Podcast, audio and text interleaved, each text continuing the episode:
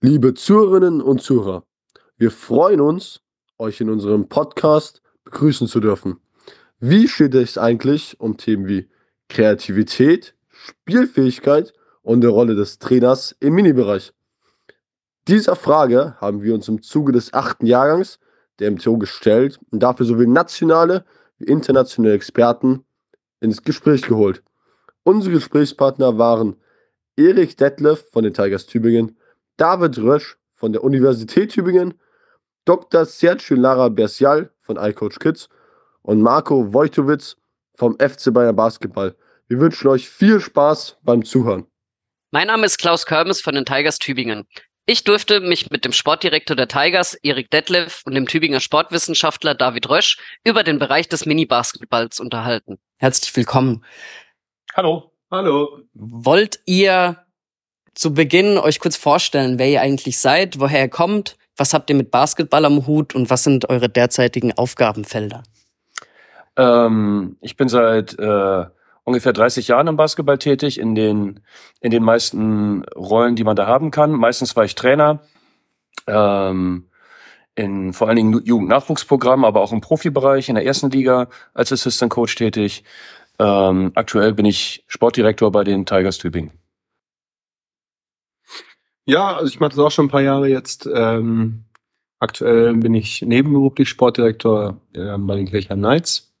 Und an der Universität ähm, bin ich zuständig für die Ausbildung der künftigen Sportlehrer und Trainer. Ähm, Gerade für den Fachbereich Basketball bin ich da zuständig und entsprechend spielt auch da der, der Mini-Basketball eine wichtige oder eine zentrale Rolle. Ja, vielen Dank, dass ihr euch heute die Zeit genommen habt. Ähm, ich kenne euch ja so mehr oder weniger und ich weiß, dass eure Tagesstrukturen, Tagespläne sehr voll sind. Deswegen vielen Dank, dass es geklappt hat. Äh, zur ersten Frage, David, du hast ja auch gerade gesagt, Mini-Basketball. Was ist das überhaupt für dich und ähm, was bedeutet das im Speziellen für einen Verein? Also Mini-Basketball würde ich sagen, ist äh, alles im Bereich U10 und jünger. Das heißt, die ähm, diese Altersstufe und welche Rolle spielt das für den Verein? Ich würde sagen, das ist die Basis dafür, dass gerade in den Bundesliga-Vereinen überhaupt ähm, ich sag mal, Spieler entwickelt werden können. Ohne Mini-Basketball, also ohne Breite gibt es keine Spitze. Ähm, entsprechend würde ich sagen, ist das so der wichtigste Bereich in einem, in einem Nachwuchsprogramm. Hm. Ja. Nein, ich kann ihm ganz, ich kann ihm nur beipflichten. Okay. Ähm, was ist eure Aufgabe als Sportdirektor in einem Verein äh, in Bezug auf den Kinder- und Mini-Bereich? Also gerade wenn wir das jetzt auf, auf professioneller Ebene sehen, was ist da eure Aufgabe als Sportdirektor?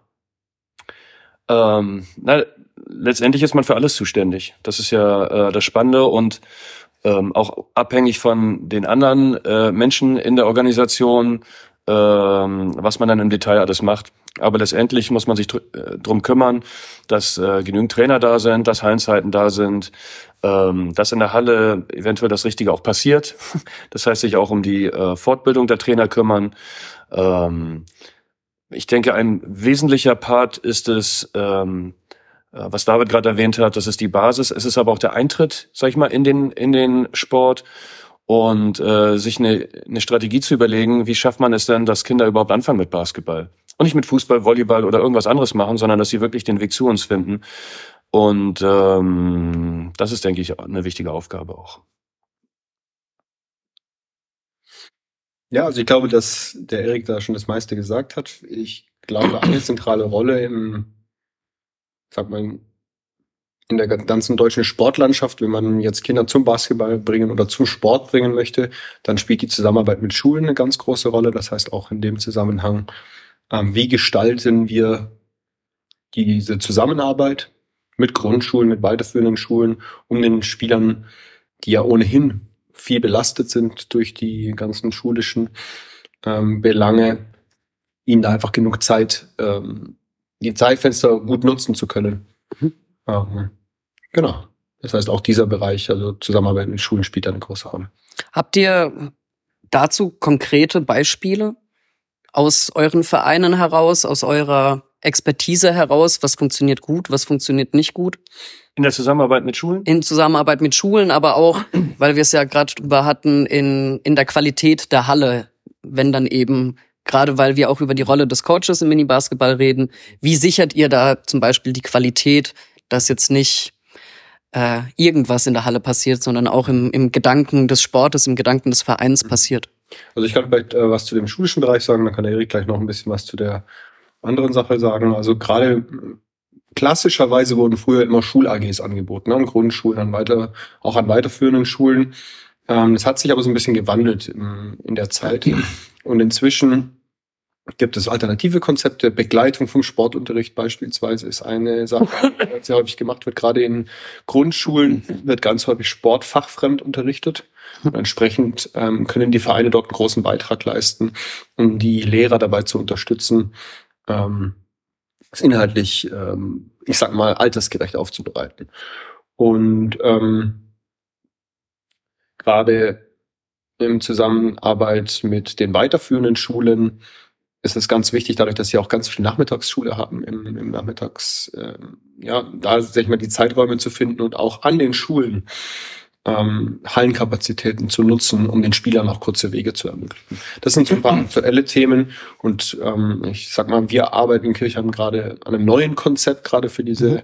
für diese Schulaktionen, weil diese AG-Struktur, wie sie klassischerweise gemacht wurde, so nicht mehr trägt, um viele Spieler zum Basketball zu bringen weil halt viele Spieler auch schon ihre Primärsportart bereits gewählt haben mhm. und die kommen dann gar nicht mehr zur AG, weil sie vielleicht schon eh in der Fußball AG und im Fußballverein sind. Das heißt, um alle Kinder zu sehen und auch potenzielle Talente, die bereits eine andere Sportart machen, zu sehen, muss ich da einfach neue Wege gehen. Und entsprechend, also wir haben da, das ist ein großes Thema für uns aktuell in Kirchheim. Mhm.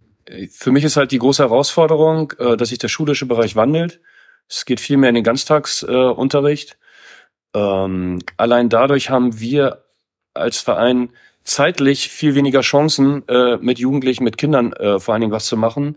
Wenn teilweise Unterricht bis in den Nachmittagsbereich reingeht, ist eigentlich gar keine Zeit mehr für Kinder, hinterher noch in den Sport zu kommen.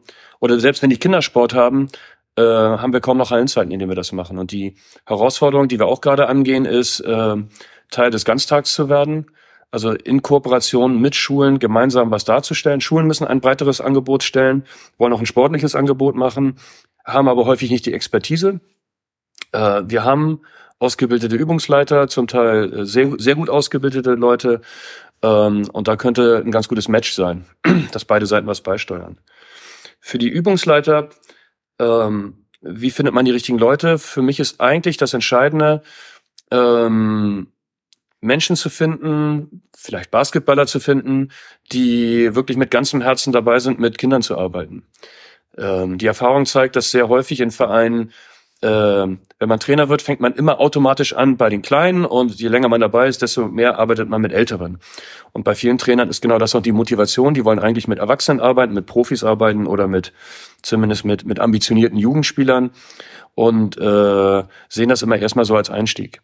Und für mich ist es eigentlich sehr wichtig, Leute zu finden, die sehr langfristig auch in diesem Bereich tätig sind äh, und eine Freude haben, mit Kindern zu arbeiten. Denn das Arbeit ist eine andere Arbeit. Also mit, mit 19-Jährigen am Basketball zu arbeiten, ist was ganz anderes als mit 9-Jährigen zu arbeiten, die äh, vielleicht in ihrem Leben bisher vorher auch wenig Sport überhaupt getrieben haben. Und da braucht man ein ganz anderes Profil an Menschen und für mich ist immer eine der, der wesentlichen Voraussetzungen ist die Motivation der Teilnehmer ähm, und das Engagement, äh, was dahinter steckt. Gerade weil ihr oder weil du jetzt Erik ähm, Engagement angesprochen hast, wo seht ihr denn die Zukunft im, im Mini-Basketball oder ähm, wie können da auch, ihr habt es ja teilweise schon angesprochen, Kirchheim, Tübingen, Standorte ihren Einfluss darauf nehmen? Ähm, und darauf die Frage noch, wie wichtig ist auch Elternarbeit, Vernetzung der Region, an gemeinsames Hand in Hand gehen mit Kooperationsschulen, mit Kooperationen, mit Aktionen? Also ich, grundsätzlich glaube ich, dass die, ähm, ähm, dass der Weg hin zum Hauptamt auch im Mini-Bereich ein ganz großer Schritt war. Es gibt mhm. ja jetzt in vielen Vereinen hauptamtliches Personal auch, die sich nur um diesen Bereich kümmern. Erstmal den zu strukturieren, aber dann auch mit, mit Leben zu füllen. Das halte ich für einen ganz wichtigen Schritt. Ähm, Und im nächsten Schritt, glaube ich, ist es, ähm, ist es wiederum wichtig, dass diese hauptamtlichen Trainer neues Personal akquirieren oder mehr Leute mit rein ähm, nehmen in ihr Team, um möglichst viele Kinder zu bewegen. Ähm, wenn dieser Trainer jetzt zwei Mannschaften, sage ich mal, im U10 oder U8-Bereich macht, dann ist das schön.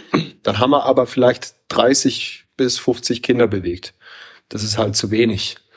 Ähm, und entsprechend reit, ähm, ja, sollte der Trainer auch äh, denken, der in diesem Bereich tätig ist, nicht nur als Trainer an sich fungieren, sondern vor allem als Multiplikator fungieren, um viele Kinder zu bewegen. Dabei geht es, finde ich, in dem Mini-Bereich nicht primär darum, Basketball zu lernen, sondern vor allem dem Spaß am Sport zu, zu vermitteln, Spaß am Spiel zu vermitteln. Ähm, und ein möglichst breites Bewegungsangebot zu machen. Nicht nur, nicht nur mit Ball, sondern auch äh, ganz viele andere Bewegungsformen, so dass die Spieler ja viel, ähm, viele Erfahrungen machen können und diesen, ich sag mal, äh, Mehrkampf, Basketball ist ja Mehrkampf, ist nicht, äh, ist nur, nicht nur eine Bewegungsform, ist nicht nur werfen, sondern muss man sehr, sehr viel können, um den auch später dann mal, ähm, ja, ich sag mal, besser zu können vielleicht als andere. Ich denke, eine, Entschuldigung, eine, eine Herausforderung, oder wenn ich in die Zukunft gucke, ich glaube, der deutsche Basketball hat in den letzten 10, 15 Jahren durch, vor allem durch die BBL und die, die Standards, die die gesetzt haben, für den Jugendbereich wahnsinnige Schritte nach vorne gemacht. Ich glaube, in der Qualität ist der deutsche Basketball so gut wie noch nie. Wir hatten noch nie so viele NBA-Spieler. Unsere Nationalmannschaft spielt auf hohem Niveau und das nicht nur zufällig, wie wir das mal in den 90ern hatten, ohne das zu dis despektierlich zu sein für den Erfolg, den sie damals hatten. Ähm, ich glaube, dass wir in einer viel tieferen äh, äh, Qualität Spieler haben, die auch in der ersten Liga Verantwortung nehmen, die in der Euroleague spielen. Was wir aber nicht geschafft haben, ist in den letzten 10, 15 Jahren die Anzahl der Spieler zu erhöhen, die Basketball äh, spielen. Ähm, das heißt, für mein Gefühl ist diese Qualitätsschiene ein Stück weit ausgelutscht. Das heißt, die Arbeit, die da passiert, die lässt sich nur noch um Nuancen verbessern. Vielleicht doch noch einen Ernährungscoach einstellen in einigen Vereinen. Vielleicht doch noch mal ein kleines bisschen zu machen. Und das, was David sagt, auch wir haben jetzt 18 Bundesliga-Clubs, die mehr oder weniger sehr gute Arbeit leisten. Äh, jeder Club hat, fragt mich nicht, wie viele Jugendspieler. Das ist aber auch die Kapazitätsgrenze. Es hilft nicht, wenn Bayern München noch eine vierte NBBL-Mannschaft äh, eröffnet und mit denen nochmal super arbeitet. Sondern für uns wäre es einerseits wichtiger, dass mehr Vereine in der was machen, zum Beispiel Tübingen, Kirchheim, zweite Liga, hätten wir nochmal 18 Vereine mehr, 18 Standorte in Deutschland. Aber der entscheidende Punkt ist für mich, dass wir die, dass wir die Anzahl der Spieler erhöhen, die Basketball spielen. Ähm, ich äh, ich habe jetzt die Zahlen für Fußball nicht, aber ich vermute, äh, dass in einer Region in Deutschland so viel äh, Fußball spielen wie in ganz Deutschland Basketball. Ja, also das ist verschwindend gering, was, was wir äh, mobilisieren können. Und das, es ist ganz klar, wenn wir genauso arbeiten, wie wir es jetzt tun, aber doppelt so viel Spieler äh, sich für Basketball entscheiden, haben wir natürlich auch einen viel höheren Output, der am Ende rauskommt. Und ich glaube, das muss der nächste Schritt sein im deutschen Basketball, dass man guckt, wie schafft man es, mehr Kinder zum Basketball zu bekommen und den zweiten Schritt, die auch beim Basketball zu halten, ohne dass man jetzt nur immer auf die Top-Leistungsschiene guckt. Und es gibt halt nicht nur ein Rezept, sondern jede Region braucht halt sein eigenes Rezept, weil überall ist es mal ein bisschen anders. Jedes Bundesland ist anders, aber auch, ich sag mal, jeder Kreis äh, ist komplett anders organisiert. Das heißt, ein Konzept A, das da funktioniert, das funktioniert vielleicht, also das, was in Tübingen funktioniert, funktioniert in Kirchheim nicht und andersrum auch nicht. Und entsprechend muss man sich gegenseitig erzählen, was man macht, aber man muss immer einen, ja, einen Plan haben für seine Region. Mhm. Unser Ansatz jetzt ist ähm, genau darauf aufbauend. Wir wollen äh, einen Regionalmanager schaffen, ähm, denn für uns ist es nicht nur wichtig, dass wir in Tübingen äh, das besser machen wollen, als wir es jetzt schon machen. Aber auch wir sind ganz schnell an einer Kapazitätsgrenze, was David schon gerade gesagt hat. Äh, vielleicht können wir zwei, vielleicht sogar drei U10-Mannschaften machen. Vielleicht haben wir dann 30, vielleicht sogar 40 Kids. Ähm, für uns und ich glaube auch für alle anderen in Basketball Deutschland wäre es wichtig, dass in viel mehr Vereinen was passiert. Und wir wollen eigentlich äh, jetzt daran gehen, unser Know-how zu teilen und gucken, wo ist schon ein bisschen Basketball in unserer Nachbarschaft, in unserer weiteren Nachbarschaft und wie können wir denen helfen, dass auch da vielleicht ein oder zwei Mannschaften äh, regelmäßig sind, dass auch die in Schulen gehen und ihre äh, Spieler äh, und, und Kinder ansprechen, ob sie nicht Basketball spielen wollen. Unabhängig davon, ob die irgendwann mal den Weg nach Tübingen finden oder nicht finden. Ähm, aber ich glaube, dass das ganz wichtig ist, dass, dass jeder Standort auch äh, ausstrahlt in, in seiner Region. Ähm, und da gibt's viele gute Beispiele. Ich glaube, äh, in der etwas längeren Vergangenheit war das sicherlich Bamberg, die das geschafft haben, ein ganz, ganz weites Einzugsgebiet in Oberfranken ähm, für Basketball zu begeistern. Und ähm, das ist so ein, das hat so ganz viele Effekte, ähm, die uns natürlich direkt zugutekommen. Aber ich hoffe, dass das ganz viele Clubs machen, so dass wir auch viele äh, Ecken erreichen können, wo nicht so viel strukturell mhm. stattfindet. Ja, und ich glaube auch, dass der Verband da eine große Rolle spielt. In der Vergangenheit war der Verband immer, sag ich mal, so eine Talentförderinstitution wo es vor allem darum ging, irgendwie auch in der Region die Spieler zu finden. Das findet eigentlich heutzutage vorrangig bei den Bundesligisten statt. Mhm. Das heißt, aus meiner Sicht äh, muss auch der Verband, müssen die Verbände auch umdenken und ihre Aufgaben neu finden und definieren. Und ich halte den Landesverband da in einer ganz großen Rolle, um gerade ähm, genau die Gebiete abzudecken, die vielleicht die Bundesligisten auch noch nicht erreichen können. Und zwar nicht, wie finden wir dort ein Talent, sondern wie bewegen wir dort möglichst viele Kinder. Also würdet ihr insgesamt sagen, dass äh, in Bezug auf die Region, also ich sage jetzt mal Region Tübingen-Kirchheim, wir sind ja beide in Baden-Württemberg, ähm, dass da etwas passiert, dass da eine Veränderung da ist, auch eine merkliche Veränderung oder eine Strukturierung, gerade der Punkt, sich miteinander auszutauschen, Wissen zu teilen. Ähm, wie seht ihr die Entwicklung jetzt speziell im Mini-Bereich aus Sicht, aus eurer Sicht? ähm, mit dem Mini-Leitfaden vom, von Jürgen Maßmann, mit der Mini-Trainer-Offensive, auf der wir uns jetzt ja auch getroffen haben und auch überhaupt die Mini-Strukturierung. Das ist jetzt, jetzt nicht, es passiert irgendetwas in den Mini-Trainings, sondern wir haben ausgebildete Fachkräfte, die genau wissen, was da passieren soll.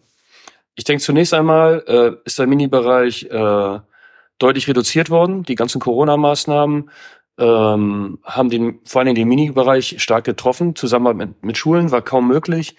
Ähm, wir merken das in Tübingen, aber ich glaube auch viele andere Clubs, ähm, dass der Bereich gerade so eine Delle bekommen hat, dass viel weniger Kids den Weg gefunden haben, dass natürlich auch viele Beziehungen darunter gelitten haben. Also ich meine Beziehungen von Vereinen zu Schulen, weil einfach zwei Jahre lang nichts ging.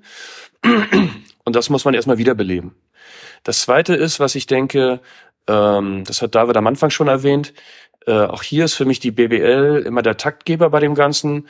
Die Einführung eines verpflichtenden hauptamtlichen Minitrainers in Bundesliga-Clubs, in Erstliga-Clubs, hat natürlich dafür gesorgt, dass überhaupt dieses Berufsbild entsteht. Und infolgedessen sind natürlich diese, musste eine Ausbildung geschaffen werden. Es musste eine Vergütung gefunden, es musste ein System gefunden werden. Und diese, diese Standards, die da gesetzt werden, die haben bisher äh, den deutschen Basketball wahnsinnig vorangebracht. Ich erinnere mich, dass irgendwann der erste verpflichtende Jugendtrainer eingeführt wurde, dann ein zweiter, jetzt gibt es den dritten, der im Minibereich stattfinden muss. Plus viele, viele weitere Vorgaben, deutsche Spieler, die eingesetzt werden müssen, Begrenzung von ausländischen Spielern äh, im Erstligakader, äh, und so weiter und so weiter. Und das ist ein weiterer Baustein. Und ich glaube, es zielt genau in den richtigen Bereich rein, dass alle verpflichtet werden, in dem Bereich äh, wirklich tätig zu sein. Und ich sehe es mal andersrum, wenn ich als Club verpflichtet bin, jemanden da hauptamtlich zu engagieren, dann suche ich, dann will ich das auch vernünftig machen. so, selbst wenn ich das nicht machen würden wollte, von mir aus heraus, jetzt werde ich gezwungen von der, vom Verband, von der Liga, jetzt, jetzt mache ich, also machen wir das auch richtig. Und dann ist da eine Person, die Zeit hat und Engagement hat und kann Gas geben. Und ähm, ich glaube, dass das genau der richtige Weg ist. Und ich glaube auch, dass dieser Leitfaden von, von Jürgen Maßmann genau das Richtige ist. Ähm, weil es was anderes ist. Mit, mit, mit kleinen Kindern äh, sie für Basketball zu begeistern, da geht es erstmal nicht so sehr um, um Basketball in, in erster Linie, sondern da geht es um viel andere äh, Dinge. Und das müssen nicht unbedingt alles äh, Basketball-Fachpersonal sein, das da tätig ist, sondern wichtig ist, dass es Personen sind, die Bock darauf haben, äh, Spaß mit Kindern in der Halle zu haben. Ja, also ich kann nur sagen, äh, das war, der Erik hat schon alles gesagt. Äh, wir haben gesehen, dass die Trainer, die diese Minitrainer aus, äh, ich sag mal, diese Minitrainer-Fortbildungen auch gemacht haben, nicht die komplette mhm. Ausbildung, aber auch die, die Fortbildungen ähm, besucht haben, dass sie versucht haben, direkt auch Inhalte, die sie dort mitgenommen haben, auch in der Praxis umzusetzen. Das heißt, wir sehen durch dieses Engagement, ähm, sehen wir auch tatsächlich äh, auf dem, in den, in den Hallen, in den Trainingseinheiten, in den Spielen, ähm, merkliche Veränderung. Aber wie gesagt, die, wie der Erik schon gesagt hat, dieser Nachlauf von Corona, der macht allen Clubs noch zu schaffen. Ähm, und wir sind noch, wir sind nicht da, wo wir vor der Pandemie waren. Mhm. Wir bewegen noch lange nicht so viele Kinder, wie wir das davor geschafft haben. Das heißt, wir müssen alle kreativ werden in, in den Bereichen, um wieder mehr Kinder in die Halle zu holen. Was würdet ihr äh, gerade im Mini-Bereich unter Kreativität verstehen, unter Spielfähigkeit und Spielintelligenz? Könnt euch gerne eine, eine Sache aussuchen. Äh, es wurde gerade auf David gezeigt. Ähm, ihr könnt aber auch alle drei Punkte ähm, kurz mal anreißen. Und wie wichtig sind diese Bereiche eurer Meinung nach im Mini-Basketball? Also gerade Kreativität, Spielfähigkeit und Spielintelligenz. Also ich glaube, dass ein ganz zentraler Teil, wenn ich Kinder zum Spielen bringen möchte, dann muss ich sie also ein Stück weit ähm, zeigen, wie das überhaupt geht. Wie, äh, wie kann ich denn ein Spiel, an einem Spiel teilnehmen, produktiv teilnehmen, ähm, um das Spiel dann am Laufen zu halten oder auch Einfluss zu nehmen, um positiven wie auch einen negativen Beitrag sozusagen zu leisten. Wie, wie, wie funktioniert das? Ja. Weil ich nicht davon ausgehen kann, dass Kinder, die, sag ich mal, jetzt zu uns in die Halle kommen, dass die alle schon spielen können. Ne? Natürlich leistet da der Schulsport einen gewissen Beitrag. Ähm, manche haben auch schon auf, aufgrund ihrer ähm, ihres Spielens auf der Straße, sage ich mal, so, ein- so ein bisschen was schon gelernt. Aber das muss ich erstmal beibringen. Ja, früher, da ich rede, früher war alles besser. äh, ich sag mal, noch vor 20 Jahren, wo ich angefangen habe zu spielen, habe ich habe Basketballspiel draußen gelernt, auf dem Freiplatz von anderen Älteren, die auch Basketball spielen konnten. Und ähm, dieses freie Spiel in der Freizeit findet sehr selten statt. Es ist viel, viel mehr institutionalisiert. Ähm, Kinder gehen im Nachmittag, sind im Nachmittagsbereich immer in Vereinen, in Gruppen und deshalb können die gar nicht mehr frei irgendwo spielen lernen oder frei einfach miteinander spielen und sich ausprobieren. Und diesen Raum muss, muss im Rahmen vom, vom Minispielsport geschaffen werden. Ja? Und deshalb, also dieser, dieses Thema Spielfähigkeit, Spielen lernen, spielen können, sich im Spiel ausprobieren, Spiel, äh, nimmt für mich den zentralen Teil ein in so einem Mini-Training oder auch wenn mal so ein Mini-Festival oder Turnier oder was auch immer ist. Spielen oder spielen, lernen, finde ich ganz zentral. Halte ich für ganz zentral. Ich habe, nachdem ich deine Fragen gesehen habe, habe ich äh, mich irgendwo erinnert, was äh, mal was Schlaues gelesen zu haben. Ich weiß nicht mehr, wo es war, ähm, aber es war der Gegensatz zwischen. Äh, äh, es ging ungefähr so: Intelligenz ist das, was man einsetzt, wenn man nicht weiß, was man tun soll. Kreativität ist das, was man einsetzt, wenn man nicht weiß, was dabei herauskommen soll. Ähm, das fand ich einfach ganz schlau. Ich weiß auch nicht mehr, wer das gesagt hat. Ist, ist sicherlich nicht von mir. Ähm, das wäre meine Definition von, von Kreativität. Ähm, ich glaube, dass das sehr, sehr wichtig ist im Sport.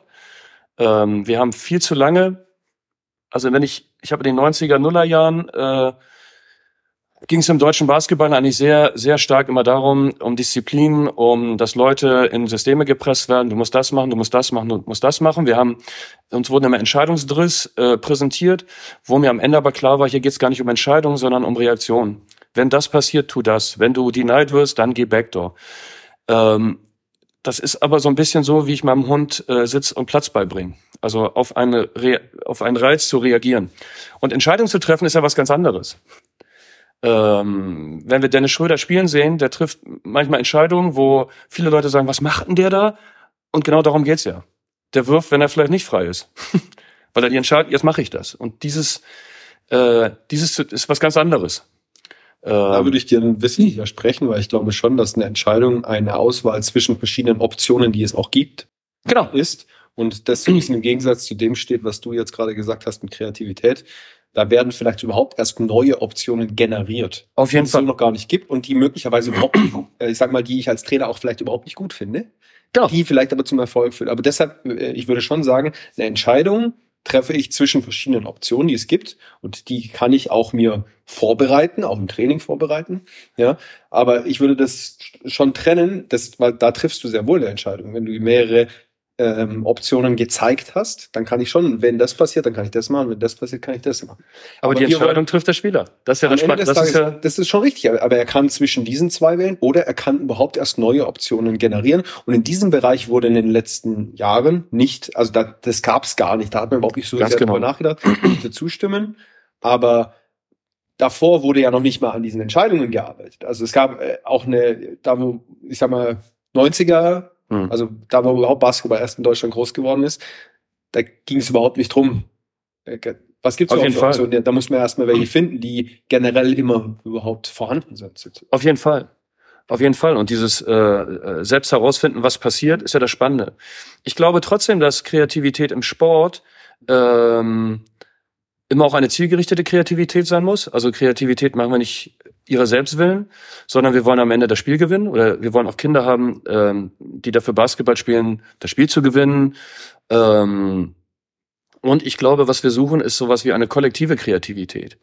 Also ich habe auch immer so, im Mini-Bereich, so Spieler vor Augen, die sich den Ball 47 Mal durch die Beine ziehen und ganz toll spielen und die drei anderen Kinder gucken eigentlich nur zu, wie der eine die ganze Zeit spielt und am Ende macht er den Ball daneben äh, oder gibt ihn den Gegnern. Vielleicht mag das kreativ gewesen sein, aber das ist nicht das, was uns eigentlich hilft.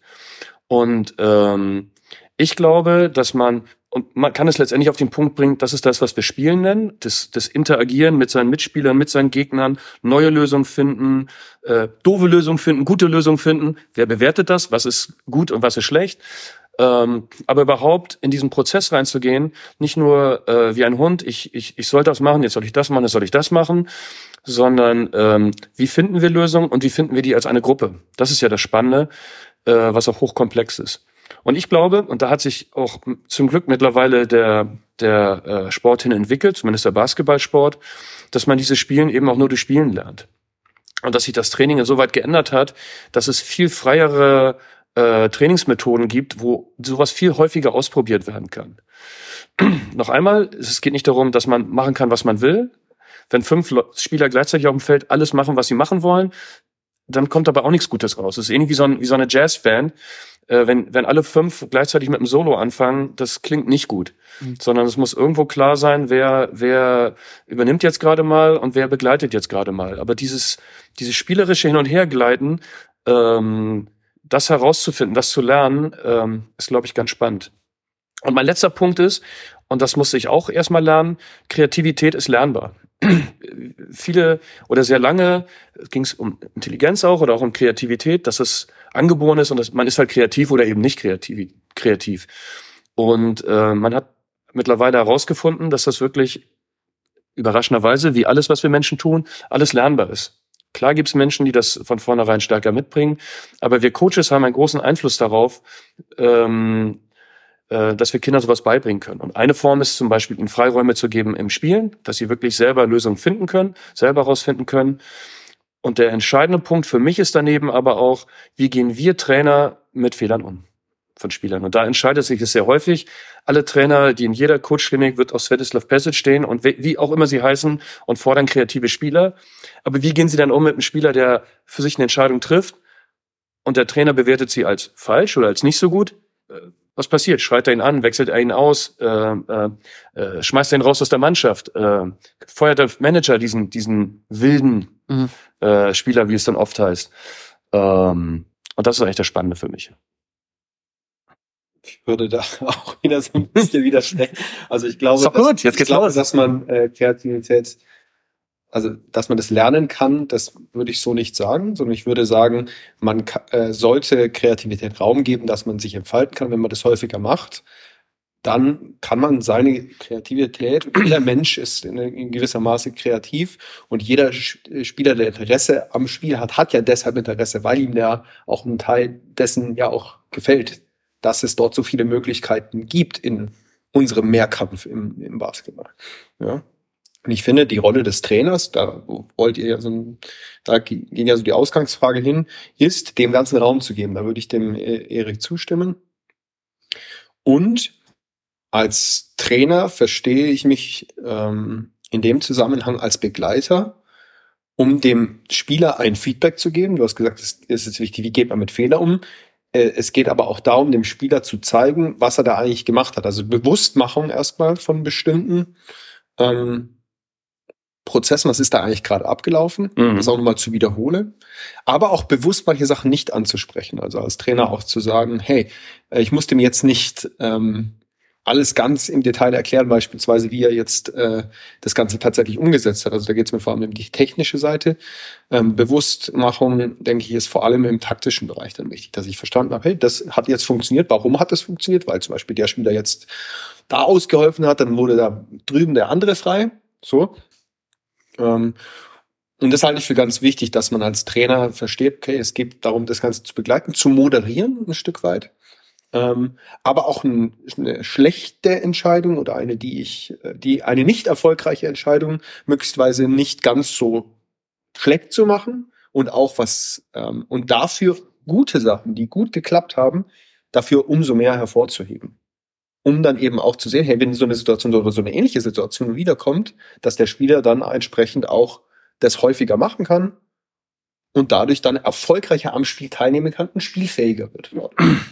Also im Prinzip eine positive Fehlerkultur schaffen, in der man durch Learning by Doing dann zu einem Ergebnis kommt, was für alle Seiten erfolgreicher wäre. Ich würde noch mal ganz kurz, ganz kurz einhaken. Ähm, ähm, ich glaube, was äh, häufig passiert, dass wir Trainer, mich eingeschlossen, ähm, sehr häufig äh, Spieler in ihrer Kreativität von Anfang an einschränken und viele Spieler von Anfang an lernen, eher das zu tun, was der Trainer sagt, was, was irgendwas äh, gefordert ist und gar nicht erst, und stellen wir uns jetzt vor, das passiert schon bei achtjährigen Kindern, neunjährigen, zehnjährigen, die lernen zehn Jahre lang nur, äh, ich soll das machen, ich soll das machen, ich soll das machen, ich soll das machen, ich soll, die werden nie ihre Kreativität, du nennst es entfalten. Ich sage jetzt lernen vielleicht auch.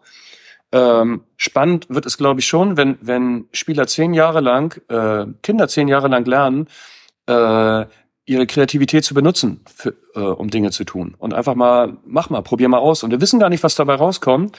Vielleicht ist das gut, vielleicht ist das schlecht. Was ist gut, was ist schlecht?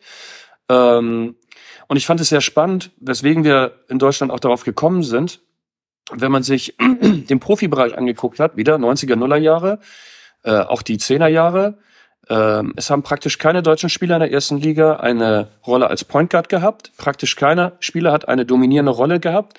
Dafür wurden immer die wilden, in Anführungszeichen, die wilden Amerikaner eingekauft oder vielleicht Spieler aus dem, äh, aus dem Balkan oder Baltikum, die das irgendwie schon mitbringen. Und die deutschen Spieler waren die, Pass nach links, Pass nach rechts, Block setzen, freien Wurf treffen und irgendwas machen.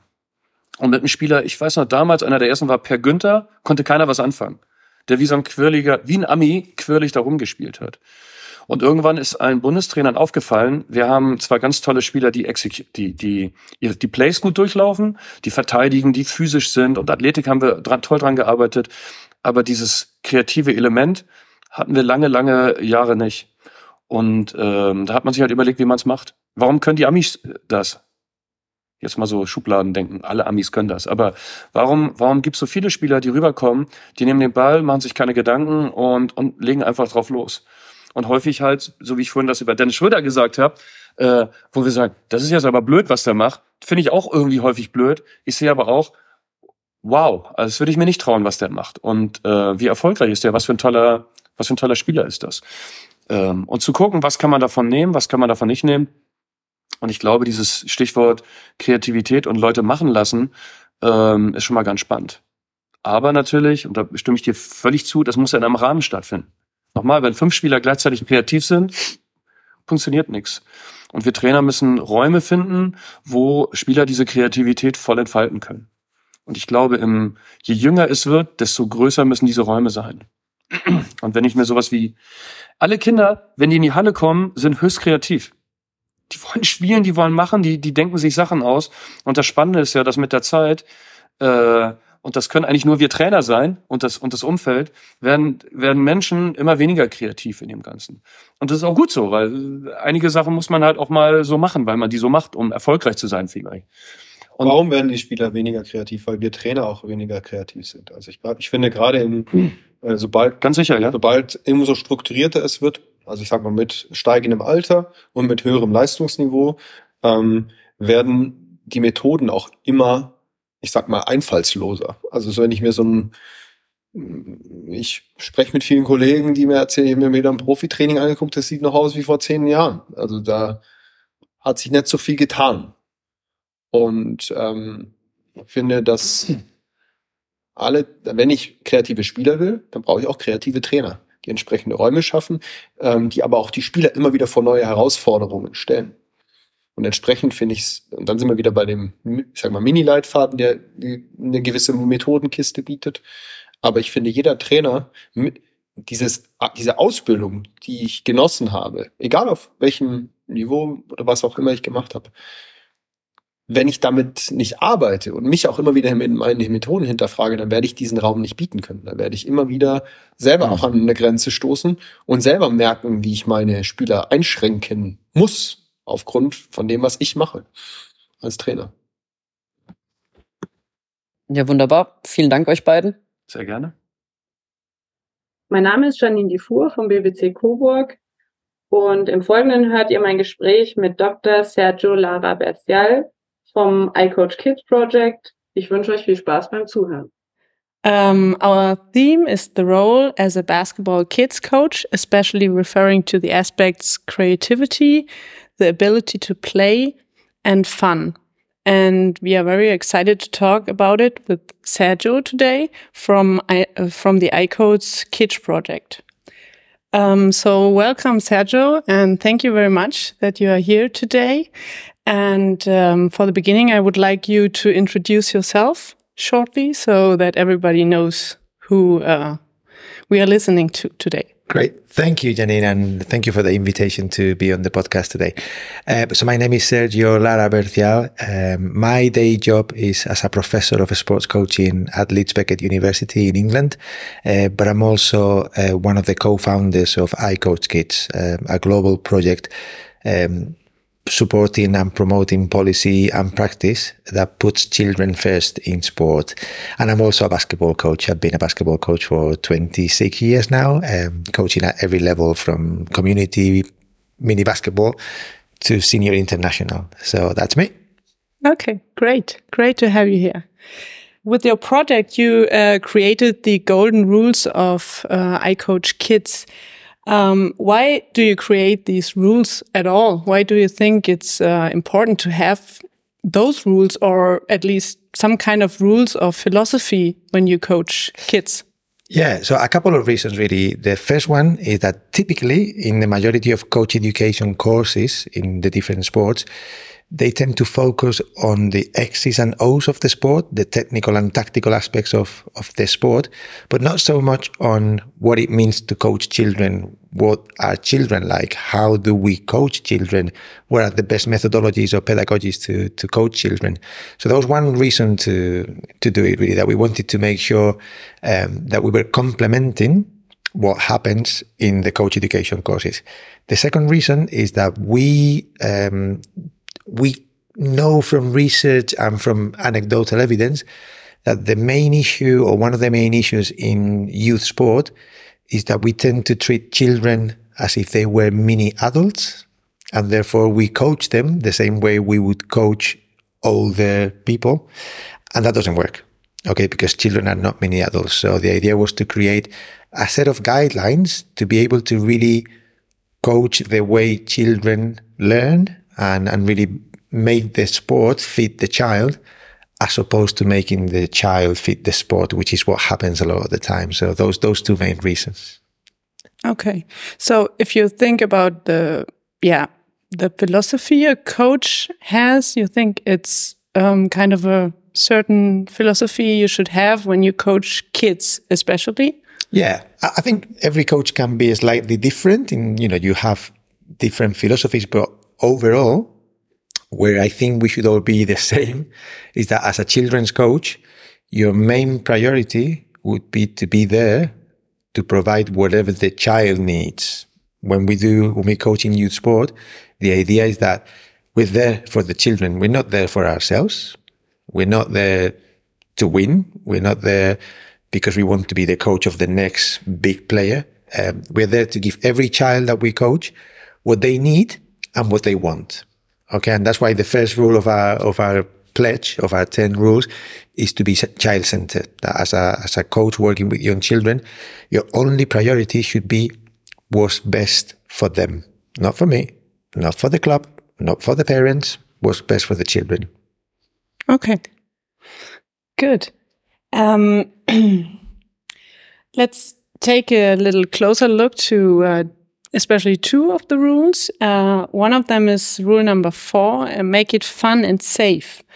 Um, and we would like to know why do you think is it important to especially uh, make it fun? Well, there, there's a number of reasons, really. One, I say that always the job of the coach is to make sure that the children come back. So, uh, someone that is working with young people, your main priority is for them to come back. Now, for them to come back, they have to have a good time. Okay. And, and one of the ways of doing that is through the creation of activities that are fun. So that's one reason. We, we want them to come back. If they don't have fun, okay, they're not going to come back. Second reason is we also know that in terms of learning and enhancing learning and learning more, when we are really engaged because we enjoy what we are doing, the learning is quicker, the learning is deeper. So if we want the children, if we would, let's say, selfishly, the children to learn basketball skills, if they love basketball, they will learn quicker and more permanently. So for me, it's a, a no-brainer. Every time a child has a good time playing basketball, it's a win-win situation for us. They come back, they learn more. To me, okay. there's no there's no question.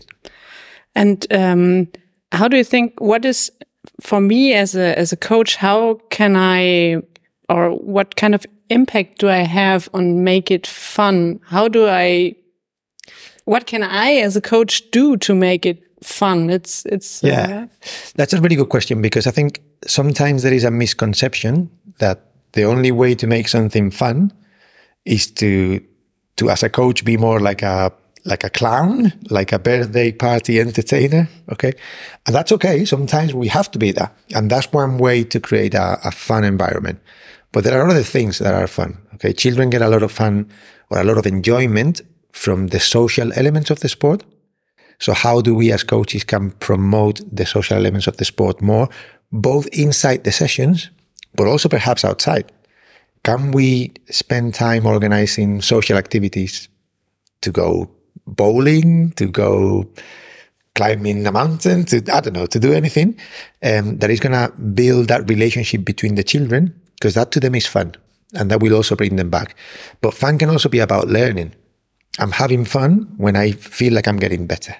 So how do I, as a coach, make sure that every time they leave my session, they feel like they've done something better?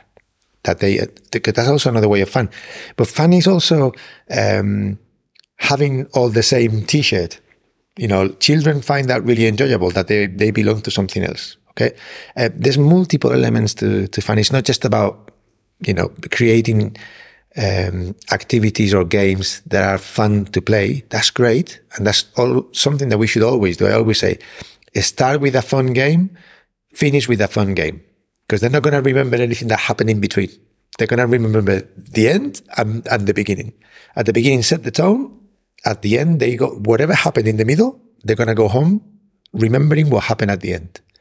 So always save yourself five minutes at the end to make sure they go, they go home happy.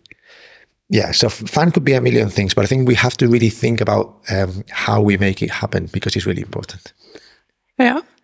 But don't you think it's quite a personal thing? I mean, there's a joke and maybe two kids are laughing and yeah. the others think, okay, that's not funny. I yeah. mean, uh, every child is very different and very individual and has different needs, maybe. Yeah. And how do you, what can you do as a coach to make it fun for all of them? I mean, it's not one game is, is fun for five out of 10 yeah. kids. And the other five think, oh no, this game again, I don't like it. How do you take care of that?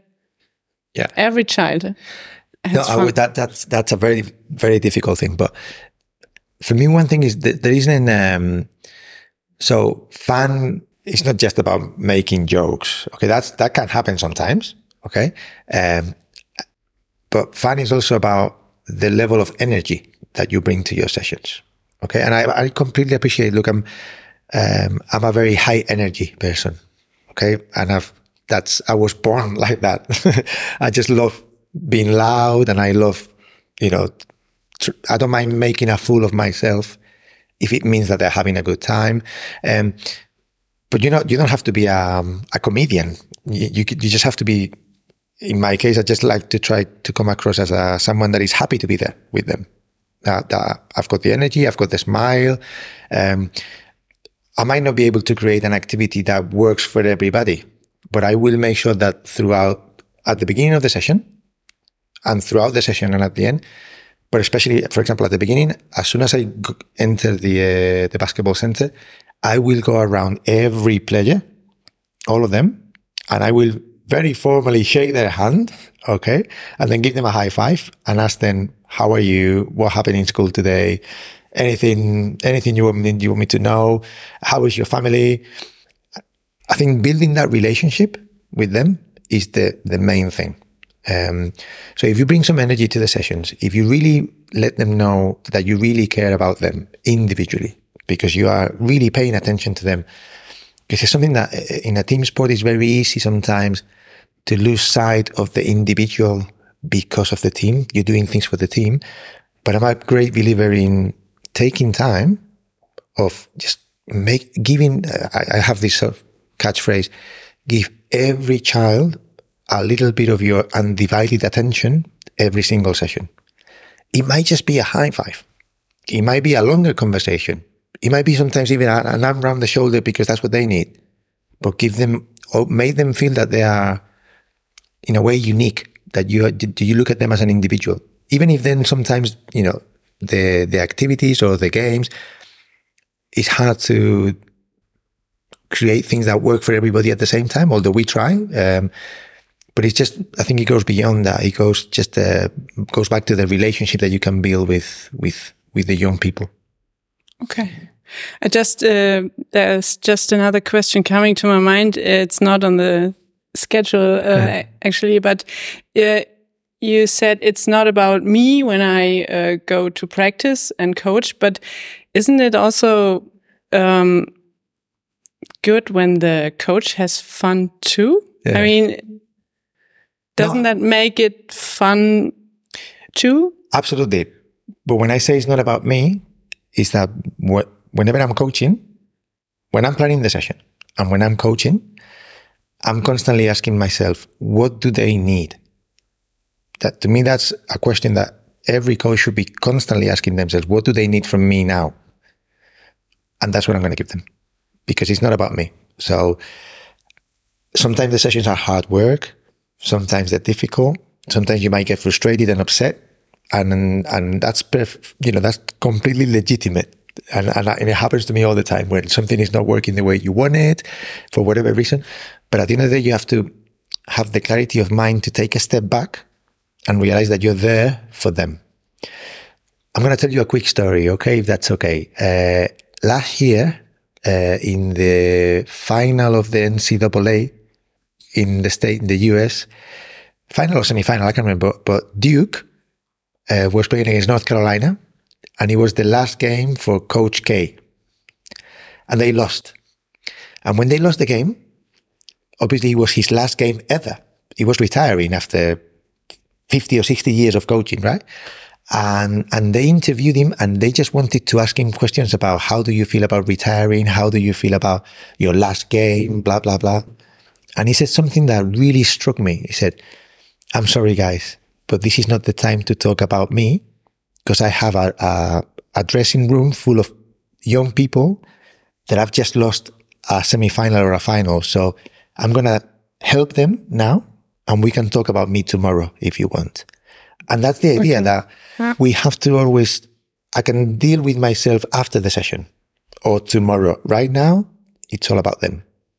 And it's not easy to do. Okay. But I think it's something that we should strive to do. Like it's, it's about them. What do they need? Yeah. Okay. Thank you. Um, yeah, let's talk about another one of the the golden rules. Um, it's prioritize the love for sports above learning sports. Um, what is the main point of this rule? Or, um, I mean, shouldn't it be a goal for each uh, coach that the ch children learn sports as well? Why do you think uh, it's important to prioritize between those two? Why yeah. don't you think it's it's important to put love more up than yeah. learning? So it's a bit similar to what we were saying before that we are going to learn those things that we really enjoy and that we really love. Um, I, I, I make an analogy saying that learning a sport is a marathon. It's not a sprint. Okay. And as coaches, if we, if we treat learning a sport as a sprint, we run the risk of the players not enjoying it because we're constantly on teaching mode. This is how you do it. You do this, you do that. Now you do this, and now we do this. And, and for young people, we're talking about six, seven, eight, nine year olds, that's really difficult to cope with because they just want to play. Like, for example, when they're playing video games, they don't have a coach, do they? They're just completely immersed in what they're doing and learning as they go along. Okay. Mm. And I'm not saying that learning a sport is the same as learning a video game. It's different. But the principle of they want to do things, they want to enjoy themselves. And learning can happen over time. So again, when children are playing video games, a video game for the first time, they will get killed in that video game 30,000 times until they master it. So it takes them time. Um, and we have to give them the same time in sport. Once they've really fallen in love with the sport, then we can start being a little bit more demanding about what we're trying to teach them and how we teach them. But if, if they don't enjoy it the first time, they don't fall in love with it and they don't come back, then we haven't got a chance to teach them. So for me, it's a, if you want, it's a, it's an odds game. It's a, I'm, I'm, I'm putting my, my money on the long term. Like, I just want them to be here, to be happy, to be here, to enjoy being with their, with their friends, to think that I'm a nice guy, that they don't mind spending time being coached by me. And over time, we can teach them. But I think if we go too deep into the teaching straight away, it's a bit dangerous. It doesn't mean that we don't teach anything because like I was saying before, learning is another source of fun. So they, they, we have to make sure that they're going, going home feeling better than they were doing before. But it's that sometimes we sacrifice all the fun for the sake of learning faster. But I don't think, like I say, I think it's a marathon, not a sprint. And, and it's a difficult balance, but I think it's really important. Okay. Thank you. Um, yeah, the the title of our podcast is uh, creativity and the ability to play. Um, and uh, which impact do I have as a mini basketball coach? And so we are interested in your op opinion about this, uh, about the what is creativity mm. for you, and what what is the ability to play for you personally, and and uh, especially what do you think what kind of impact do you think do I have as a coach on these two uh, aspects? Yeah, I love that question. Um, so for me, creativity is about the capacity to solve problems by yourself. To me, that's there might be a million other another definitions of creativity, but for me, the capacity to solve problems by yourself is creativity, or the capacity to find new solutions to old problems is creativity as well. What role do I have as a coach? It really goes down to, for me, two things. One is what type of tasks am I setting them? Okay, so as a coach, I can set, I can do two things. I can solve problems or set problems. If I'm solving problems, they don't have to create anything because I'm doing everything for them. Okay. If I set problems and let them explore the potential solutions to the problem, even if I'm guiding them a little bit, or but I'm I'm really helping them um, develop that creativity of okay, so the, here is a challenge. Okay, let's say it's a two on two. Okay, and we cannot dribble. How do we solve that problem? So hopefully they start thinking, well, if I can dribble, then my teammate has to get free quickly. And then after I make a pass, my teammate cannot dribble, so maybe I have to start cutting to the basket and try to get a backdoor or, or something like this. Um, so it's, it's, it's, in the way we structure the tasks, we can build in creativity or not, but then also in the way we behave as coaches. So we could have the same task at two and two, but if I'm constantly telling them, every time you do this, you need to go there, and every time you do this, you need to do that, then there's no creativity. Um, and, and that's really what I mean that, that we have to create a, a tasks and then manage our own behaviors. So we are creating space for that creativity to emerge. It doesn't mean that we constantly let them do everything they want. Um, again, coaching is all about fine lines and uh, and shades of gray all the time. Um, so that idea of okay, so today I'm gonna, and in my case, for example, there might be days where I plan my session as a complete creativity session. Today I'm not gonna talk very much. I'm just gonna let them do all the time. Some other days I might decide, well, today I want to lay a foundation here of some base knowledge that then they can use to do their creativity. Because again, creativity sometimes you need a foundation. Like my wife, another story. My wife is a uh, an, an, art historian. Okay, mm-hmm. um, so she explains creativity um, using the example of Picasso. Okay, because everybody knows about Picasso, the, the cubist, the abstract painter. Okay. You look at the painting and you don't know what it is. Okay. It doesn't look like anything. And, and like my dad would have said, that's not painting. Okay. But no, that's creative painting because Picasso could also had all the technical ability to paint like the angels, to paint like photographic people. Uh, so he had all the, he knew all the technique and all the, uh, the classic way of painting. And then because he had that background, he was able to innovate and be creative. So sometimes we have to do the same with, with kids. We might give them that background a little bit, the techniques or some ideas, but then we need to let them go and let them explore that creativity with some of the tools that we've given them. So it's not just like we, sometimes we have to give people some tools to be creative. So it's finding out how, how you do that really it's a great challenge. Uh, I've been saying that today on the course that coaching is really rewarding. It's complex. it is difficult. Um, but to me, the idea of letting them go, give them some tools so they can be creative. I call them, give them some thinking tools so they can then apply those to, to situations really. Uh, I think that's, that's, that's what coaches really at this level, any level, to be honest, should, should be doing. It's a very nice picture, I think. and, all thanks to my wife. um, yeah. What about the what about the other aspect, the ability to play? What do you what what is does this mean to you, and what do you think about the impact of the coach to this? Um, to play, just to play in general, or to play the game. So, so let me ask you, let, let me answer the two, the two options. Okay. Yeah. So the first one could be just the ability in general to play. Yeah. Um, and, and we know again, um, the science tells us that play has a big role in human development. Okay. That especially when we are growing up, all we learn is through play we interact with the things that we've got close to us. We play with our brothers and sisters or with the people in our, um, in our nursery or the primary school. Uh, we play with, with, with the cat or the dog or we play with everything and we are learning through play. We are learning without knowing that we are learning. Okay. Because it's all through play and we just, again, solving problems. Okay.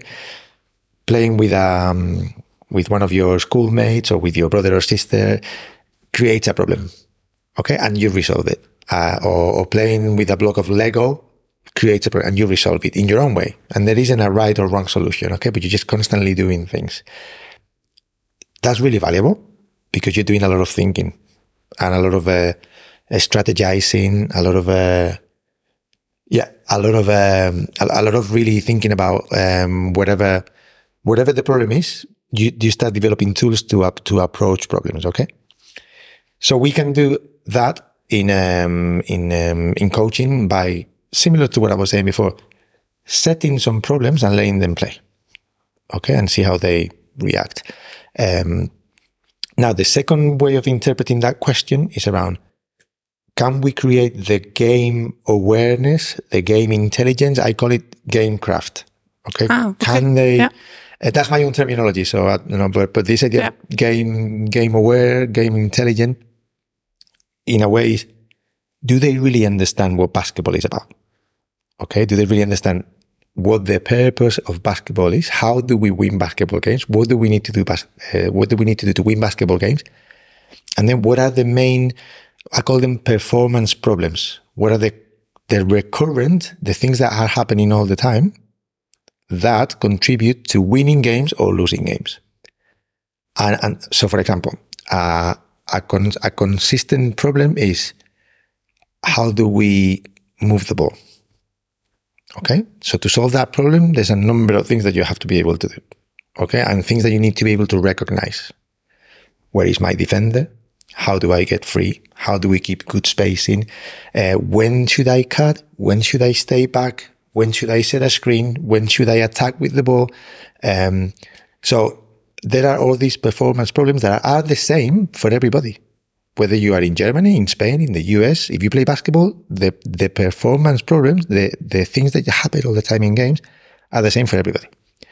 It doesn't matter whether you play a motion offense, whether you play a, a set play offense, whether you play against the zone, the problems are the same. Okay. So a player that is able to resolve those problems, that has, that, that has the game intelligence to resolve those little things, uh, or for, for example, what happens in 2v1 situations, in 3v2 situations, what happens when I attack the basket and, and people help, how do we move off the ball, things that are happening all the time, um, that we have to, those, you know, being able to recognize those things, for example, on top of that, like things like game management, things like, uh, what happens at the end of the shot clock, what happens if uh, if we have team fouls? What happens if we are down? If there's 35 seconds on the shot clock and we can get a two for one offense? Uh, what happens if we uh, we are down? We're up by three and there's 10 seconds to go and they've got the ball. Do we foul? Do we not foul? All these things are game intelligence, game awareness. We can coach that. We should be coaching that again, I wouldn't be coaching that to seven year olds. Okay. But over the course of the, of a player's career, um, we have to make them in a way. I always say that the, the role of the coach is to make yourself redundant to the point that they don't need you. That's difficult. Okay. But that's your goal. That the same as a parent. As a parent, you don't want your 30 year old son calling you because he doesn't know how to use the washing machine. Okay. So this is the same in basketball that you want players to be able to resolve problems by themselves and to understand, to be able to win without you if you want. Or, or you just put them in, in some situations, you give them a framework, the principles, and they, they can play. They can do it. Yeah. Okay.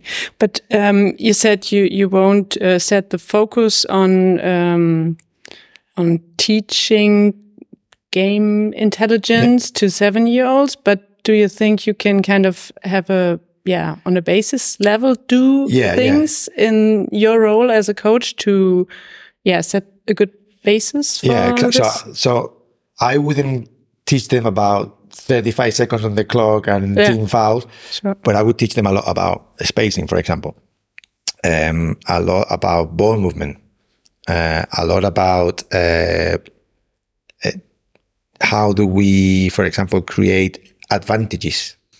You know, what happens when we create an advantage? What happens when someone manages to break through the defense and they start helping? What do we all do? What's, you know, and there are, there are some, there are multiple options, but they need to understand the moment that the, that we break in through that first line of defense, how do we move around that to make sure that we can then extend the advantage uh, and make it bigger and get a good shot? How do we, something that we can start teaching young children is shot selection. What is a good shot and what is not a good shot? Okay, we saw an example today on the course of, a, of an activity to teach shot selection. Am I open or is someone in a better position than me? Nine, 10 year olds can understand that. They might not be able to execute it all the time in the middle of a game, but they can start getting that knowledge that over time becomes very, very useful. Yeah. All right. Um, yeah, I think that's uh, that's it for today. Thank you very much. Thank you for very some very very good questions. You've made me think a lot, so thank you so much. You're welcome. Mein Name ist Lutula Uchumbe. Ich bin von den Dragons Windorf 1912 e.V. Und ich hatte die Ehre, Marco Wojtovic vom FC Bayern Basketball zu ähm, interviewen.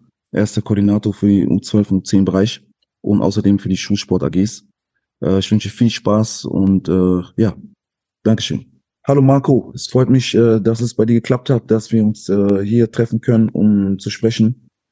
Ähm, danke dafür. Du weißt, es geht hier um die Minitrain-Offensive, um den Podcast äh, Coach to Coach. Und da haben wir äh, ja, uns für dich entschieden, als einer derjenigen sehr interessanten äh, Gesprächspartner der, mit Expertise und äh, verschiedenen Einblicken. Äh, ganz genau. Äh, unser Thema heißt Kreativität und Spielfähigkeit fördern und entwickeln. Mhm. Und welchen Einfluss habe ich in meiner Rolle als Mini-Coach? Das ist äh, unser Thema. Ja. Und äh, da wollte ich äh, dir erstmal das Wort belassen. Kannst dich ja mal vorstellen, wer bist du, was machst du? Ja, sehr so gerne. Ja, ich bin Marco Woltewitz. Ich werde in ein paar Tagen werde ich 60 Jahre alt. Also ich spiele schon seit 50 Jahren Basketball. Ich liebe liebe diese Sportart. Und äh, ich bin jetzt seit zehn Jahren hier beim FC Bayern Basketball mhm. in dem Programm äh, und kümmere mich um die Kinder, um U10 und Jünger. Äh, bin viel in den Schulen unterwegs, mache Werbung für unsere Sportart Basketball und ähm, wir haben jetzt mittlerweile vier U10-Mannschaften und auch noch so eine kleine Akademie, wo wir Kindern die Möglichkeit geben, mal so ein bisschen auszuprobieren, ob das ihre Sportart ist.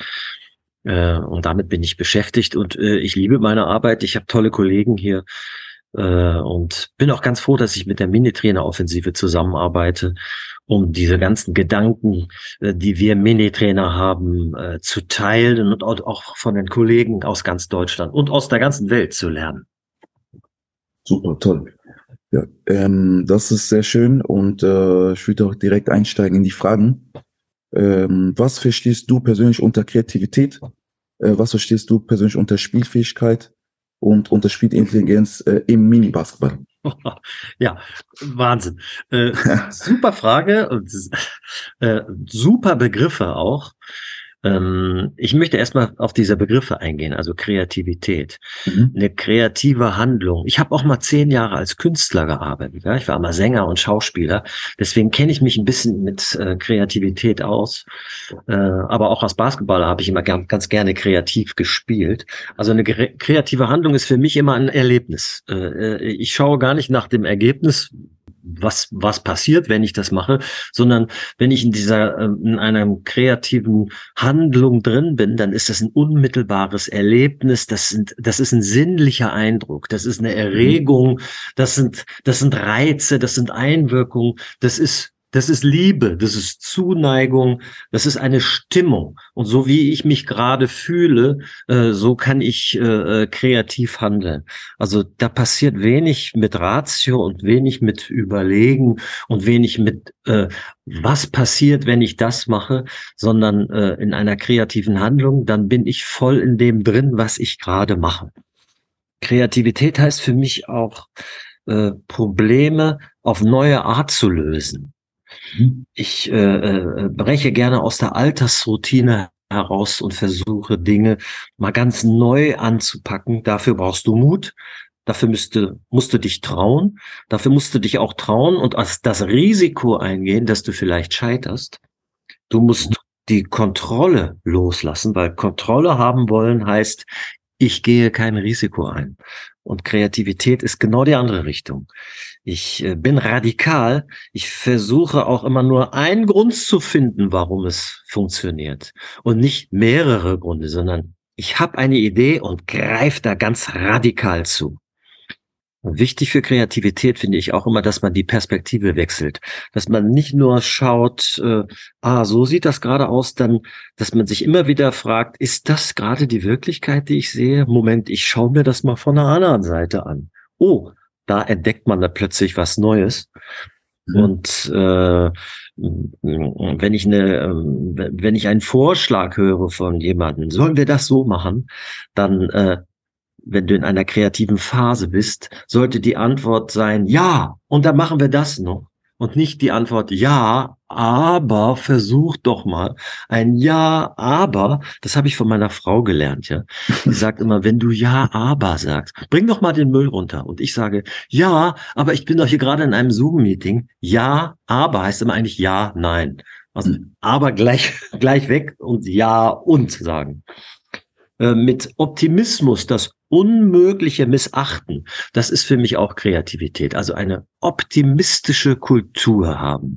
In unserer heutigen Zeit ist das sehr schwierig, weil viele Menschen schauen eigentlich eher auf die Dinge, die immer so nicht passieren oder die wir noch nicht können, aber auf die Stärken schauen und optimistisch nach vorne blicken. Das ist wichtig, um einen kreativen Zustand zu erreichen. Groß träumen, wie Kinder, äh, die ständig fragen, ja, was ist das, was ist das? Wir haben ja viel mit Kindern zu tun, die sieben, acht Jahre alt sind. Und manchmal wundert man sich immer, warum fragen die immer? Ja, weil die kreativ sind, weil die neugierig sind. Und Neugierde gehört ganz sicher zur Kreativität. Kreative Menschen überzeugst du auch nur mit Fantasieprodukten, mit Visionen und mit Geschichten. Deswegen ist es für uns Meditrainer ja auch so wichtig, äh, äh, Lehr, äh, äh, Lehrbeispiele äh, in Geschichten zu packen. Ja. Wenn ich gerne möchte, dass meine Kinder auf die Außenspur gehen, dann äh, sage ich immer äh, Autobahn, ja, gehe auf die Autobahn. Und jeder hat einen Begriff davon, ah, auf der Autobahn kann man ordentlich Gas geben äh, äh, und, und, äh, und muss links fahren, damit man die anderen überholt. Arbeit äh, ist auch wichtig. Ich bin jetzt nicht jemand, der sagt, man darf nur kreativ sein, sondern Arbeit äh, äh ist auch wichtig, aber äh, es ist wichtig, die Balance zu finden und nicht zu vermischen. Äh, äh, Arbeit und Kreativität. Wenn du wenn du kreativ bist, dann äh, bist du äh, bist du auf der Suche nach einer schöpferischen Kraft. Und da steckt erstens drin, dass du etwas erschaffen kannst. Da musst du auch fleißig für sein, da musst du etwas für tun. Aber ein ganz wichtiger Punkt ist auch, du schöpfst, also er Schöpfer, da steckt ja drin das Wort schöpfen drin. Du schöpfst aus einer Quelle, um etwas zu empfangen.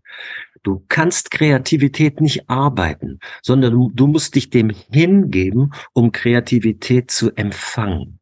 Das ist so, als wenn äh, du in einem Raum sitzt, in deinem Zimmer und da sind ganz, ganz viele Sachen, die da rumstehen. Äh, diese, diese Sachen sind deine Vorurteile, deine Wünsche, deine Hoffnungen, deine Erwartungen. So, und jetzt musst du dieses Zimmer aufräumen, alles wegstellen in die Schränke Besen reinmachen, die Fenster und die Türen öffnen und dann setzt du dich auf einen Stuhl in die Mitte dieses Raumes und wartest, dass der Wind der Kreativität hereinweht. Du kannst Kreativität nur einladen. Du kannst Kreativität schlecht erarbeiten. Mhm. Ja, das ist für mich Kreativität. Der zweite Begriff, hast, hast du da was, eine Frage noch oder, oder sollen wir gleich auf hm. Spielfähigkeit gehen? Ja, nee, das war für mich sehr inspirierend, muss ich sagen, äh, sehr deep und äh, das will okay. ich gar nicht, gar nicht unterbrechen. Kannst direkt okay. weiter. Ja. Gut, Spielfähigkeit. Also äh, die Lust am Spielen und die Neugierde, die ist uns Menschen angeboren. Äh, ich, ich denke, äh, uns Säugetieren angeboren. Ja, das sieht man ja auch bei bei Säugetieren, wie gern die die Kinder äh, alle spielen wollen. Ähm, es gab mal einen einen äh, Pädagogen, der hat den Kindergarten erfunden im thüringischen Bad Blankenburg. Da fahren wir mit unseren Mannschaften oft hin. Da gibt's auch so eine Sporthochschule. Der mhm. Friedrich Fröbel, der hat gesagt, durch das Spielen eröffnet sich das Kind den Zugang zu sich selbst und zur Welt. Das finde ich einen sehr, sehr schönen Satz. Äh, auch da wird wieder der Unterschied gemacht, Spielen und Arbeit. Spielen ist für mich die Welt erforschen, ausprobieren dürfen, äh, abwägen, mache ich das so oder mache ich das vielleicht anders? Äh, zum Spielen gehört auch Lockerheit, äh, Zuversicht. Ich schaffe das schon, was ich jetzt gerade mache und auch Lachen.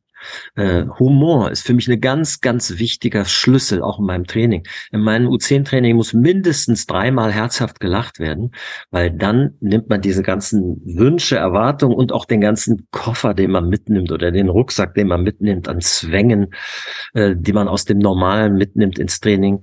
Äh, da kann man mit Lachen stellt man diesen Koffer und diesen Rucksack stellt man zur Seite und fängt wieder von Neuem an. Deswegen ist dieses professionelle Witzeln für mich ganz, ganz wichtig und äh, eine Voraussetzung dafür, dass wir richtig spielen. Äh, spielen ist Selbstvergessenheit durch Hingabe. Wir äh, äh, geben uns einer Sache hin und sind äh, mit dem, was wir gerade tun, so äh, beschäftigt, dass das, was ich jetzt gerade tue, das Wichtigste im, äh, äh, im, für mich äh, im Moment ist, was ich gerade tue. Mhm. Jede Situation ist im Spielen immer wieder neu und wenn ich so richtig in diesem Spielen drin bin, es gibt ja diesen wunderbaren Begriff von Flow, dann äh, entsteht so eine Art Mühelosigkeit mhm. und eine Freude und eine Selbstvergessenheit. Man denkt gar nicht mehr daran, wer man selber ist, sondern ist quasi das Spiel. Und das Schöne daran ist, wenn du richtig drin bist im Spiel, äh, dann erschöpft sich diese Hingabe, erschöpft sich nie.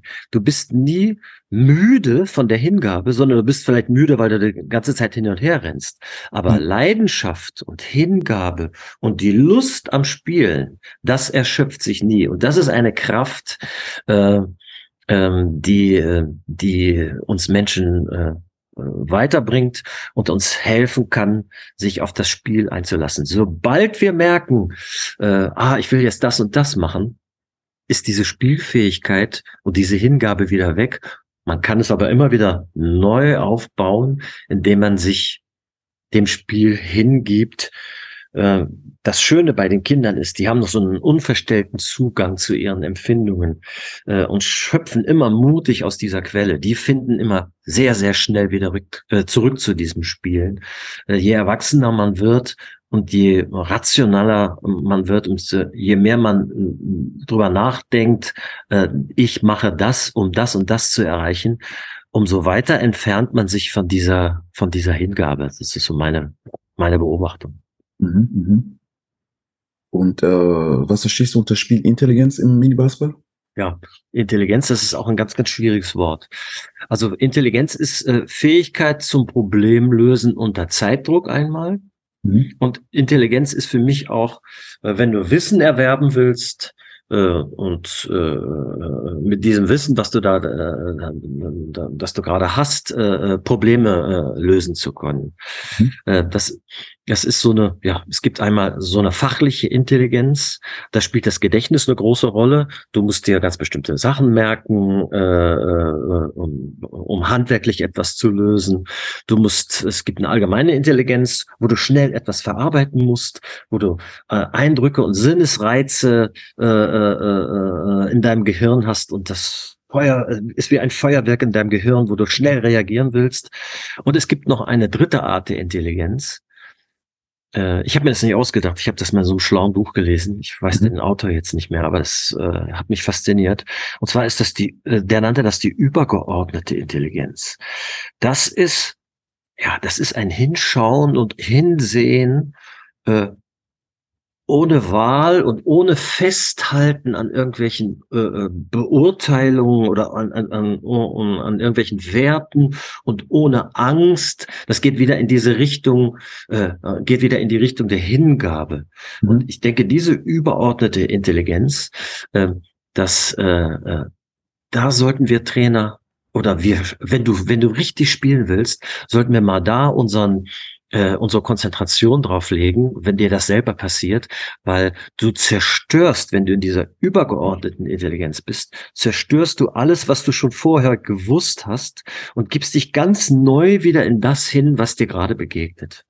Das ist also äh, äh, nicht anhäufen und nicht äh, äh, sammeln und nicht abrufen, ah, jetzt muss ich das und das machen, sondern das passiert dann äh, automatisch und immer wieder neu.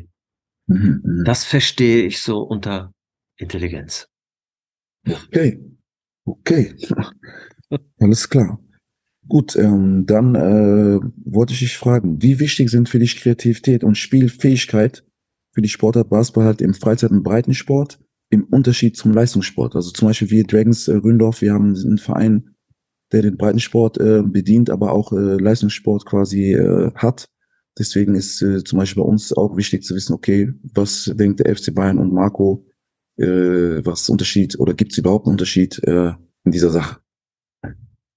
Also ich denke, da gibt es keinen Unterschied. So wie ich das, glaube ich, gerade beschrieben hat, äh, diese drei Begriffe Kreativität, Spielfähigkeit und Spielintelligenz. Äh, ich denke, wenn du ein äh, aufmerksamer und äh, wacher und äh, äh, ja, wissbegieriger Mensch bist, dann kannst du dich da gar nicht lösen von diesen drei Begriffen. Also mhm. egal, ob du jetzt ein Leistungssportler oder ein Breitensportler bist, äh, letztendlich um die Wirklichkeit zu erkennen als, äh, als Leistungssportler oder als Breitensportler auf dem Spielfeld, äh, äh, solltest du versuchen, Zugänge zu der Kreativität, zu der Spielfähigkeit und zu deiner Intelligenz zu bekommen, um mhm. das, um das gerade zu machen, was, äh, was gefordert ist auf dem Spielfeld. Ich sehe da äh, überhaupt keinen Unterschied, weil das gehört einfach zu einem, äh, zu einem äh, aufmerksamen und wachen Menschen dazu, dass man äh, auf der Suche ist nach Kreativität, nach Spielfähigkeit, und auch seine Intelligenz einsetzt. Okay, danke dafür. Äh, wie kann ich als Coach äh, Kreativität, Spielfähigkeit und Spielintelligenz im Mini-Basketball-Training fördern? Also worauf muss ich achten? Welche Fehler kann man vermeiden? Welche Philosophie verfolgst du oder der FC Bayern, äh, sag ich mal, im Mini-Basketball-Bereich dahingehend? Ja, also äh, das allererste ist ähm, die ganzen Erwartungen, die du als Trainer hast und die ganzen Wünsche, die du hast und die ganzen Ziele, die du hast, sind äh, deine Wünsche und deine Erwartungen und deine Ziele. Die haben nichts mit den Wünschen, Erfahrungen und äh, Erwartungen deiner Spieler zu tun. Mhm. Äh, das heißt, äh, gerade im Mini-Basketball Zurückhaltung ist das Wichtigste überhaupt für einen Mini-Basketballtrainer. Wir wollen Raum schaffen für die Kinder, dass die sich selbst entdecken, dass die den Zugang zur Welt finden, mhm. dass die äh, herausfinden, was ist meine Aufgabe hier in dieser Welt oder auf diesem Spielfeld. Das heißt, das Zurücknehmen deiner Erwartungen und Ziele ist wichtig. Wir Trainer sollten keine Ziele vorgeben, sondern nur Richtungen vorgeben. Das heißt, äh, äh eher unscharf, äh, äh, äh, wir müssen jetzt keine Titel holen, äh, sondern äh, wir geben Freiräume, wir geben äh, wir geben den Kindern die Möglichkeit, selber herauszufinden, was für ihn gerade wichtig ist und bedeutend ist. Mhm. Es geht nicht nur darum, dass das Kind äh, das versteht, was es da gerade macht, sondern es geht darum, dass die Kinder auch äh, gestalten dürfen. Mhm. Dass wir denen nicht vorgeben, äh, jetzt nimmst du den Wurf aber nicht, obwohl du frei bist, weil äh, du triffst nicht. Sondern die Kinder sollen selber gestalten und ausprobieren dürfen. Und wir sollten die Kinder ermutigen, wenn sie eine Entscheidung getroffen haben. Auch wenn uns Trainern diese Entscheidung vielleicht nicht gefällt, sollten wir dankbar und froh sein, dass sie überhaupt eine Entscheidung getroffen haben. Mhm. Kinder hören schon mal auf zu spielen, wenn die Erwartungen und die Wünsche der Trainer so groß sind, dann äh, fühlen sie sich nämlich als Objekt und schauen nur immer zum Trainer und warten, was der als nächste Anweisung gibt, weil sie selber nicht mehr auf äh, irgendwelche Gedanken kommen, äh, was zu tun ist. Also ganz wichtig, Freiräume lassen, äh, den Kindern die Möglichkeit geben, sich selber auszuprobieren. Mhm. Ich habe selber auch ein Programm. Wir haben auch beim FC Bayern ganz bestimmte Dinge, die wir, äh, die wir im Spiel sehen wollen, dass die Außenspuren besetzt werden, dass wir immer Spacing haben, mhm. dass wir dreimal dribbeln, dann kommt der Pass, Kopf hoch, all solche Sachen. Aber das wird nicht eingebimst oder eingefordert in einem autoritären äh, Rahmen, sondern wir ähm, äh, äh, erinnern die Kinder ab und zu mal dran, wenn sie es mal wieder vergessen. Der Großteil vergisst es nicht. Mhm. Und äh, äh, ja, wir wollen die, den Kindern die Möglichkeit geben, äh, geduldig auszuprobieren. Und wir sind geduldig und lassen die Kinder ausprobieren und äh, akzeptieren das und ertragen das, dass die, äh, äh, dass die sieben, achtjährigen noch keine professionellen Basketballspieler sind, sondern erst mit 17, 18 auf dem Höhepunkt ihrer Karriere sein sollen. Das ist das allererste. Freiraum mhm. gehen. Und das zweite ist, wir wollen eine wertschätzende Atmosphäre schaffen bei uns. Äh, Im Training und auch im Umgang mit den Kindern. Äh, weil wir äh, herausgefunden haben, wenn äh, wir wertschätzend miteinander umgehen, dann äh, äh, tut sich da plötzlich ein Raum auf, wo Begeisterung entsteht. Wir selber haben da so auch so ein Programm entwickelt, Begeisterung schaffen durch Wertschätzung. Mhm. Wir reden während des Trainings und während der ganzen Saison äh, reden wir mit den U10-Kindern über fünf Haltungen, in die sich äh, Wertschätzung ausdrücken. Das ist Okay. einmal Aufmerksamkeit, Respekt, Höflichkeit, Kooperationswillen und Empathie. Über diese fünf Punkte sprechen wir mit den Kindern. Meistens nehmen wir uns immer einen Punkt vor in einer aktiven Pause, ja, wenn wir ordentlich gelaufen sind und die Kinder sind am Schwitzen und machen eine kleine Trinkpause, dann hole ich das Whiteboard raus und frage die Kinder, was ist für euch Höflichkeit? Mhm. Dann sammeln wir die Punkte, reden darüber. Und es gibt in der Saison vier kleine Meetings, wo wir uns nach dem Training in einem Raum zusammensetzen, wo wir mit unserem Künstler Xaver Nassermann, das ist der Assistenztrainer und U102 Head Coach bei uns, Mhm. künstlerisch äh, ausdrücken können, äh, was für die Kinder jetzt gerade Höflichkeit ist oder Aufmerksamkeit. Wir äh, äh, reden also nicht nur theoretisch, sondern versuchen auch Kunstwerke zu schaffen, wo die Kinder Wow. dann ihre eigenen Bilder sehen und ihre eigenen kreativen Dinge, die für sie Höflichkeit sind oder für sie Aufmerksamkeit. Wir sammeln gerade diese Kunstwerke und werden die dann irgendwann mal ausstellen und gehen dann ins Museum. Wow. also die zwei Punkte. Freiraum schaffen und wertschätzende Atmosphäre. Mhm. Das ist das, was wir bei uns versuchen zu erschaffen, damit Raum ist für Kreativität, Spielfähigkeit und Spielintelligenz. Also Wahnsinn, da das ist wirklich äh, macht mich sprachlos, hört sich sehr gut an. Das äh, werde ich äh, bei mir wohl einführen müssen und ausprobieren. genau, äh, da sind wir auch schon bei der letzten Frage. Ähm, wie wirkt sich äh, die Umsetzung von Kreativität aufs Spielgeschehen aus? Und ist es deiner Meinung nach sinnvoll, die angesprochenen Prinzipien aus Mini-Basketball anzuwenden und äh, zu vermitteln, damit Kinder, äh, sage ich mal, die vielleicht äh, neben der Kreativität und allem, was du erklärt hast, was auch Sinn ergibt, ähm, trotzdem sozusagen die Möglichkeit haben, später vielleicht in den Leistungssport reinzukommen? Oder äh, würdest du sagen, nee, das äh, ist, spielt keine Rolle, ob man das so macht oder macht wie die Leute vor 20 Jahren? Äh, das macht keinen Unterschied.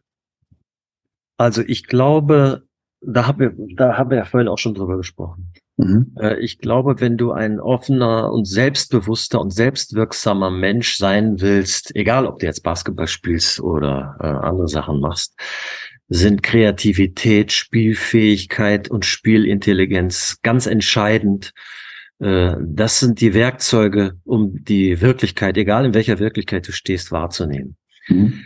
Deswegen ist es unsere Pflicht, äh, den Kindern durch Basketballspielen, äh, unsere Pflicht als Trainer, äh, den Kindern die Möglichkeit zu geben, diese drei Sachen äh, zu entwickeln. Ich habe Mhm. ja da vorhin schon drüber gesprochen, was Ja. wir da machen müssen. Freiraum schaffen und wertschätzende Atmosphäre erschaffen. Weil das Spiel, es gibt ein wunderbares Buch von Gerhard Hüther, ähm, äh, Ent, äh, Spiel, entde entdecke das Spiel oder ob wir das Spiel wiederentdecken. Äh, da hat der Herr Hüther, das ist so ein Hirnforscher, äh, hat er so drei Wesensmerkmale äh, aufgezeichnet, wann ein Spiel ein Spiel ist. Und das deckt sich eigentlich mit dem, was ich da vorher auch gesagt hatte schon. Also Mhm. das erste Wesensmerkmal ist ein Spiel, ist erstens, äh, du hast, spürst eine, spürst eine Verbundenheit. Einerseits mit den Menschen, ähm, mit den Dingen. Bei uns ist es halt der Ball. Und auch mit Ideen, ja. Bei uns ist es halt das, das, das, äh, das Spiel mit dem Ball. Ja, das Spielzeug wird zum Du. Ich weiß selber, als ich noch ein Kind war, ich habe den Basketball habe ich mit ins Bett genommen. Das war mein bester Freund. Ja. Äh, die Gegenspieler, äh, äh, die Schiedsrichter, die Mitspieler, die Eltern, die das Kiosk machen, die Kampfrichter, die Schi äh, äh, alle, alle gehören zu diesem Spiel dazu. Wir sind irgendwo da mit allem verbunden. Und dafür brauchst du eine Offenheit und dafür brauchst du so eine große Offenheit, dass du auch nichts ausschließt. Mhm. Ähm, auch das ist wichtig äh, für Kreativität. Nichts ausschließen, weil wir ja Kreativität empfangen wollen und doch das Spiel wollen wir da irgendwo empfangen. Das zweite ist, äh, das zweite Wesensmerkmal, wann ein Spiel ein Spiel ist. Ein Spiel eröffnet Freiräume. Du fühlst dich frei.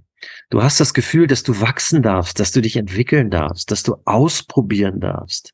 Lockerheit, Lachen, Zuversicht, diese Selbstvergessenheit durch Hingabe, Mhm. Dass du einfach das, äh, das machst, was du gerade machst, und dann ist das gerade das Wichtigste für dich auf der Welt, habe ich ja vorhin auch äh, gesprochen.